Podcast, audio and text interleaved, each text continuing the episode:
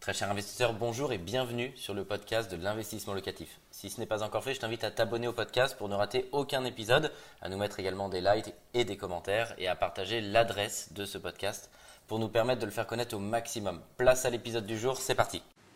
Bienvenue sur Investissement Locatif TV, la chaîne des investisseurs immobiliers. Je suis très heureux de vous accueillir pour cette nouvelle émission en plateau où je vais pouvoir échanger avec mes deux invités sur un investissement à Paris 12e arrondissement.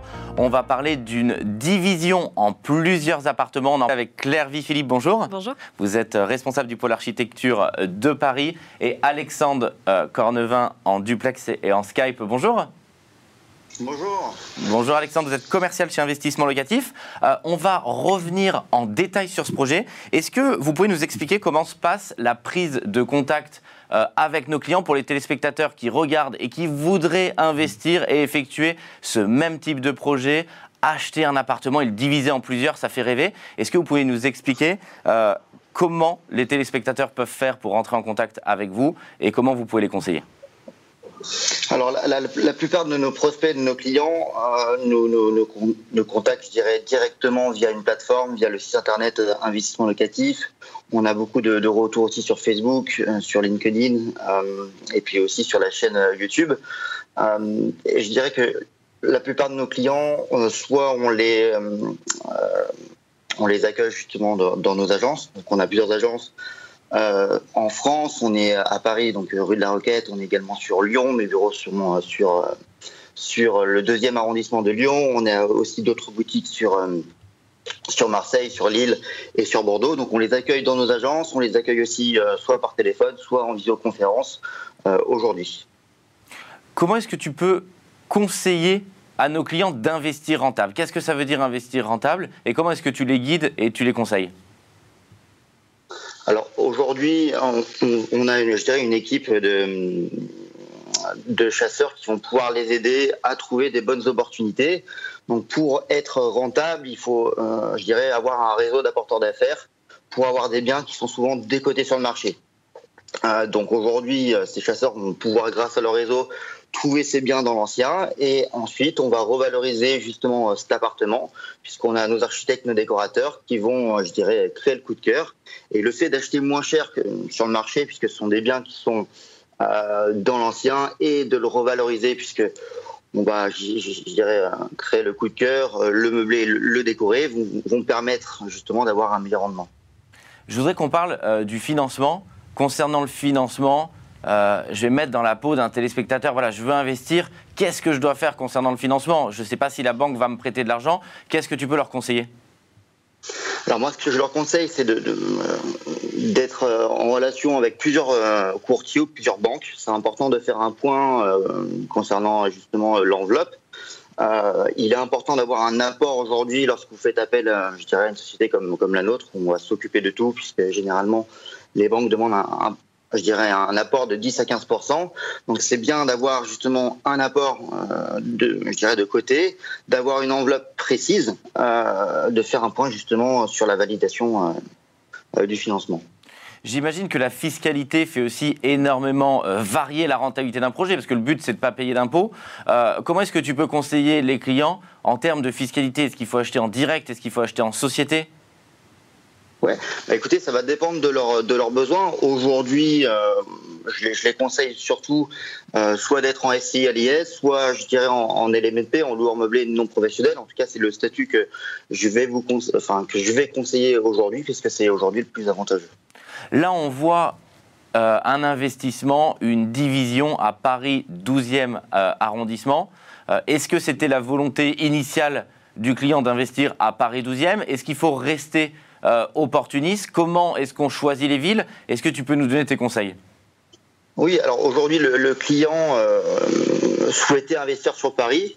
Euh, il avait cette conviction d'investir sur Paris, donc il était assez large au niveau des zones. Donc euh, je dirais qu'il nous, a laissé l'opportunité de, chercher dans les, dans les 20 arrondissements de, Paris. Donc on a justement nos chasseurs qui ont pu l'aider à trouver un, je dirais un, plateau, de le reconfigurer pour optimiser justement les rendements. Ça fait toujours peur parce que là, on va voir l'opération qu'on a vue précédemment. C'est une grosse opération. Claire Vie, architecte d'intérieur, va nous en parler euh, juste après. c'est quoi l'élément déclencheur? Qu'est-ce qui fait que nos clients passent à l'achat? Parce qu'effectivement, il faut faire confiance, c'est des montants qui sont très engageants. Comment est-ce que tu peux les, les rassurer, les conseiller là-dessus? Et comment est-ce que tu as pu les rassurer, les conseiller pour ce projet-là? Alors aujourd'hui, on, on, a des chasseurs qui, connaissent bien leur zone. Euh, ils ont des zones bien définies justement pour pouvoir être euh, compétents et performants. Ils travaillent avec des apporteurs d'affaires, euh, je dirais, au, quotidien. Et bien évidemment, lorsque voilà, on présente une opportunité à nos clients, on fait, on fait je dirais, une analyse précise des parties communes, de, de l'appartement en question. donc dès lors qu'on a trouvé justement cette bonne opportunité, on fait une, on envoie un dossier complet où on va analyser justement tous les postes dès le départ. Euh, on aura les PV d'assemblée, les diagnostics, les charges de copro. Euh, on va regarder justement euh, en profondeur euh, l'appartement et à partir de là, si tous les feux sont au vert, on, propose justement l'opportunité à nos clients. Merci Alexandre. On va parler du projet euh, avec, euh, avec Claire Vie. Claire Vie Philippe, rebonjour. Rebonjour. vous connaissez par cœur ce projet. Est-ce que vous pouvez revenir en détail dessus et nous expliquer quels sont les enjeux de la rénovation d'un tel projet qui est colossal? Les enjeux de ce projet, effectivement, on est aujourd'hui sur un projet qui est complètement atypique, sur une envergure beaucoup plus importante qu'une rénovation classique.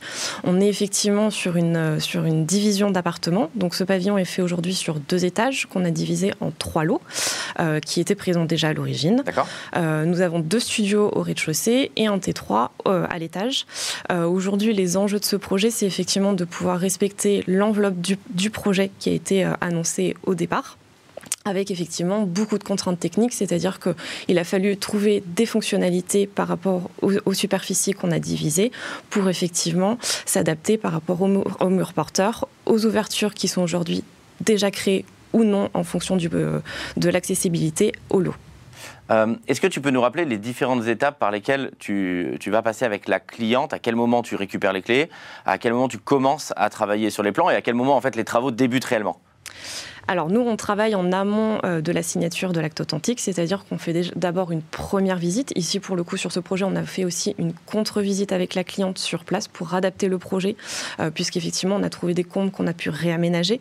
Donc ça a forcément changé la rentabilité du projet, ça a changé le, la proposition d'aménagement qui avait été prévue à l'origine, effectivement. donc il y a aussi des bonnes surprises. Exactement, c'est ça. on a effectivement donc pu travailler sur la proposition d'aménagement, le choix des matériaux, la budget de l'ensemble de ce projet. Une fois la date de signature, enfin la, signature de l'acte authentique validée, effectivement, nous, on a la possibilité de commencer les travaux très rapidement et dans la foulée. Là, pour le coup, on a commencé les travaux deux jours après la signature de l'acte authentique et on est à peu près sur un délai de 4 à 5 mois en fonction euh, de l'avancement du, du projet.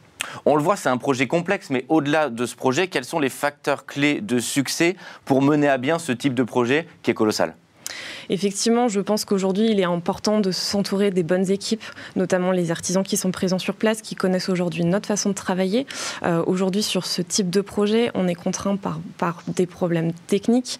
Effectivement, quand on divise sur trois lots et euh, on doit se retrouver avec trois compteurs électriques, aujourd'hui, chose qui n'est pas le cas, pour, euh, vous donner un exemple, sur le studio au rez-de-chaussée, aujourd'hui, nous sommes contraints de créer un nouveau compteur et effectivement, en fait, notre notre délai de travaux est rythmé par le prestataire qui doit installer ce nouveau compteur. Donc s'entourer d'une équipe euh, de travaux professionnels, respecter des, contraintes techniques et bien évidemment bah, potentiellement des aléas puisque euh, tu es contraint par Enedis pour attendre le dernier compteur, mais j'imagine déjà vérifier, et, c'est le cas avec Trollo, mais qu'on peut avoir ces trois compteurs. Le délai, c'est un projet qui est colossal, le délai de travaux, c'est combien sur ce type de, de projet?